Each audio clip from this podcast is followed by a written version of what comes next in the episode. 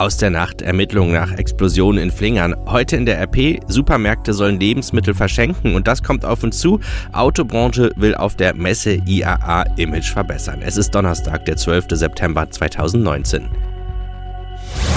Der Rheinische Post Aufwacher.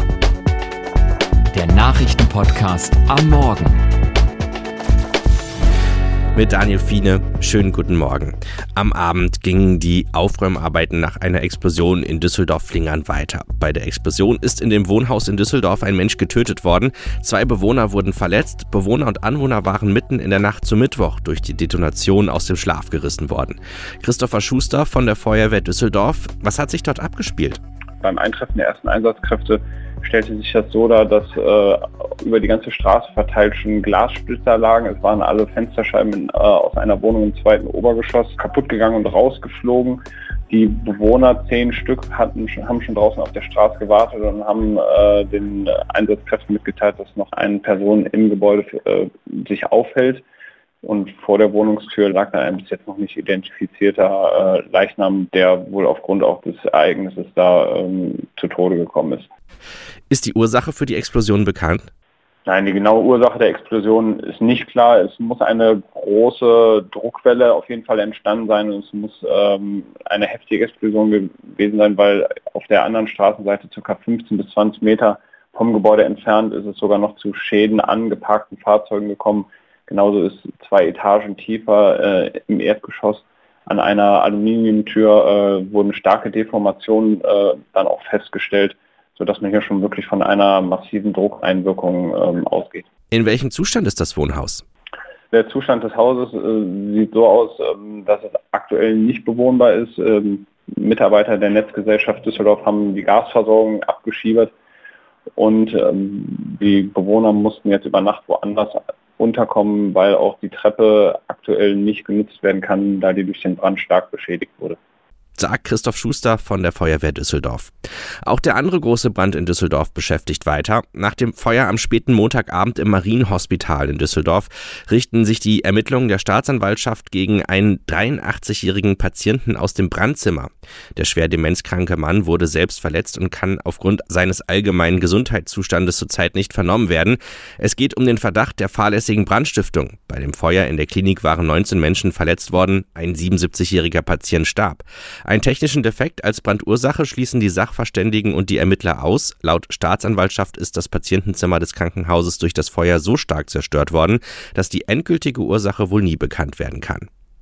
Gestern Abend hat uns auch eine Nachricht erreicht, die Astronomen elektrisiert. Bei der Suche nach Leben außerhalb unseres Sonnensystems ist ein internationales Team womöglich einen wichtigen Schritt vorangekommen. Forscher entdeckten zum ersten Mal Wasserdampf in der Atmosphäre eines fernen Planeten.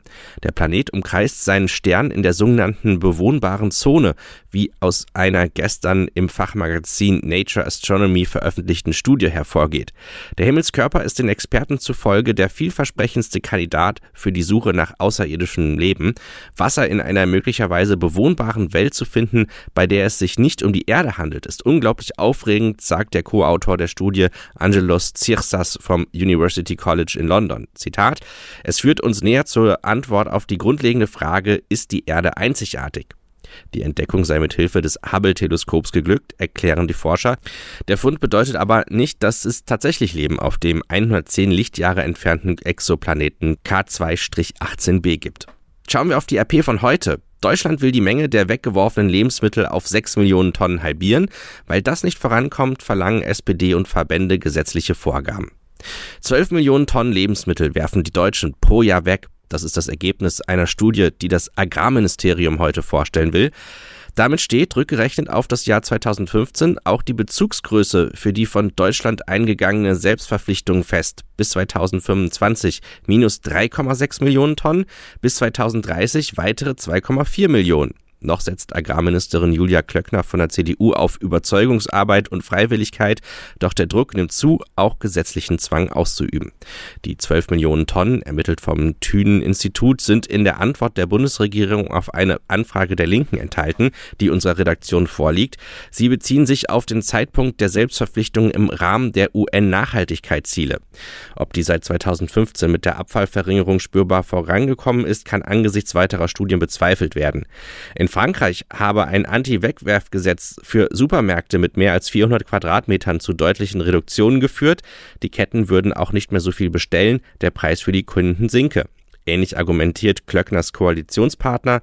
SPD-Ernährungsexpertin Ursula Schulte sagt, wenn wir die Lebensmittelverschwendung bis 2030 halbieren wollen, wozu sich Deutschland verpflichtet, reicht es nicht aus, weiter nur auf Freiwilligkeit zu setzen. Sie stehe einer gesetzlichen Abgabeverpflichtung für große Lebensmittelhändler und Produzenten deshalb positiv gegenüber schauen wir auf das, was heute auf uns zukommt. Die Autoindustrie steckt mitten im Umbruch und lädt jetzt zur Automesse IAA in Frankfurt. Heute öffnen die Tore für Fachbesucher und Kanzlerin Angela Merkel macht auch einen Rundgang. Die Autobauer haben einige Sorgen und nie zuvor wurden für die IAA derart massive Proteste angekündigt. Automobilexperte Stefan Bratzel von der Fachhochschule der Wirtschaft Bergisch Gladbach. Wie geht es den deutschen Autobauern denn? Ja, die deutsche Autoindustrie ist in großen Umbruch. Sie ist wahrscheinlich den größten Umbruch ihrer Geschichte. Es kommt zum einen die Transformation der gesamten Technologien, insbesondere im Bereich der Elektromobilität. Und das wird überlagert durch einen wirtschaftlichen Abschwung, äh, die die Branche in Deutschland erlebt, mit rückläufigen Produktionszahlen. Und das schafft enormen Druck, Kostendruck auf der einen Seite, aber auch äh, längerfristig Entlassungen bei Zulieferern äh, insbesondere. Gibt es einen Weg, den Dieselskandal endlich hinter sich zu lassen? Wir sehen hier jetzt auf der Messe, dass der Dieselskandal im Jahr 2015 eine Initialzündung, vielleicht sogar ein Katalysator war für das Thema Elektromobilität. Das wäre ohne den Dieselskandal nicht so schnell gegangen. Und das sieht man vielleicht am besten an Volkswagen. Äh, hätte es den äh, Dieselskandal dort nicht gegeben, hätte jetzt nicht äh, der ID3 Premiere, also ein neues Modell basierend auf dem modularen Elektrobaukasten. Und dafür wurden Milliarden ausgegeben. Große Wette auf die Elektromobilitätszukunft von Volkswagen übrigens. Sagt Stefan Bratzel von der Fachhochschule der Wirtschaft Bergisch Gladbach.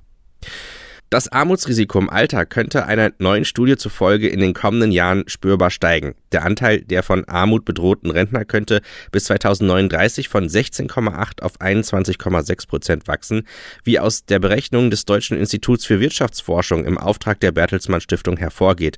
Besonders betroffen seien gering qualifizierte Alleinstehende sowie Menschen mit längerer Arbeitslosigkeit. Die Zahlen sollen heute vorgestellt werden.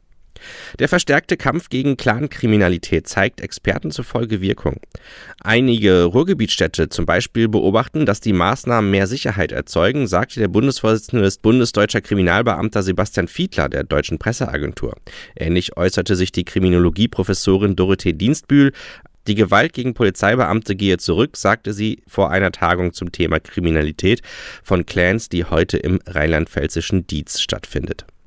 Mit dem ersten autofreien Sonntag übt und wirbt die Stadt Düsseldorf am Wochenende für die Verkehrswende. Deshalb und wegen der drei gleichzeitig stattfindenden Veranstaltungen Hohe Straßefest, Weltkindertag und Fischmarkt werden Teile der Innenstadt extra für den allgemeinen Verkehr gesperrt. Das Gute, am autofreien Sonntag können alle Bürger und Besucher der Landeshauptstadt kostenlos mit der Rheinbahn und dem Bus im gesamten Düsseldorfer Stadtgebiet unterwegs sein. Das Schlechte, vor den Toren der Stadt könnte es voll werden, denn nicht nur die Innenstadt wird für den Autoverkehr gesperrt, wegen Wartungsarbeiten werden an dem Wochenende bis zum Montagmorgen auf der A46 der Uni und der Werstener Tunnel gesperrt. Straßen NRW leitet den Verkehr aus Richtung Neuss in Bilk auf die Münchner Straße und in Garat über die A59 zum Düsseldorfer Südkreuz um. Aus Wuppertal fährt man entsprechend umgekehrt. Bei früheren Tunnelsperrungen hatten sich Autofahrer den Umweg sparen wollen und Schleichwege durch die Stadt gesucht. Dort würde es zumindest am autofreien Sonntag aber eng. Zwischen Rhein-Ufer-Tunnel und Maximilian-Weyer-Allee, Harold-Graf-Adolf-Straße und Köbogen-Tunnel bleibt die Innenstadt von 11 bis 18 Uhr für Motorfahrzeuge gesperrt. Anlässlich des autofreien Sonntags findet auf der Heinrich-Heine-Allee zwischen Grabeplatz und Bolker Straße eine Infomeile statt. Themen dort sind Mobilitätswende, Nachhaltigkeit, alternative Mobilität und Verkehrssicherheit. Schauen wir jetzt auf das Wetter. Erst Wolken, später gibt es mehr Sonne bei 24 Grad. Morgen am Freitag wird es ähnlich bei 21 Grad und wir können ja auch schon mal einen vorsichtigen Blick auf das Wochenendwetter werfen. Dort haben wir viel Sonne bei 22 bis 24 Grad. Das war der Rheinische Postaufwacher für heute. Mein Name ist Daniel Fiene. Habt einen guten Donnerstag zusammen. Mehr bei uns im Netz www.rp-online.de